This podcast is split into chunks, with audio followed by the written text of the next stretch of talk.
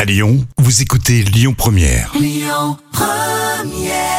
Euh, Clara Luciani sur euh, Lyon Première. Tout le monde sauf toi.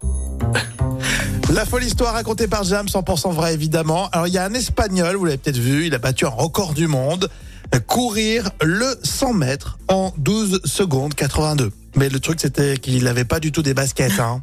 Non, il était en talon haut, c'est quand même fou. Ouais. Il s'appelle Christian euh, Roberto Lopez Rodriguez, et il peut être fier hein, de son record. Ouais. À 34 ans, il est le nouveau détenteur du record du monde.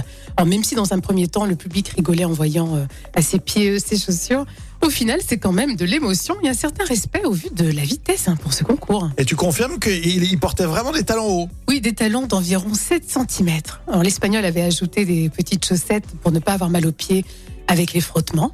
Alors, pour un record tout à fait officiel, hein, il a donc parcouru 100 mètres en moins de 12 secondes 82.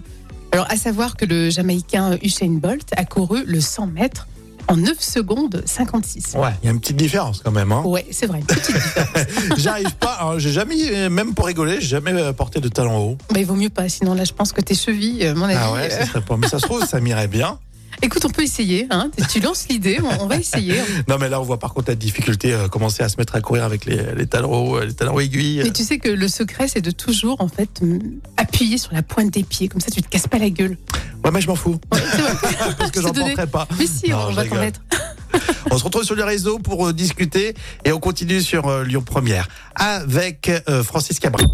Écoutez votre radio Lyon Première en direct sur l'application Lyon Première, lyonpremière.fr et bien sûr à Lyon sur 90.2 FM et en DAB+.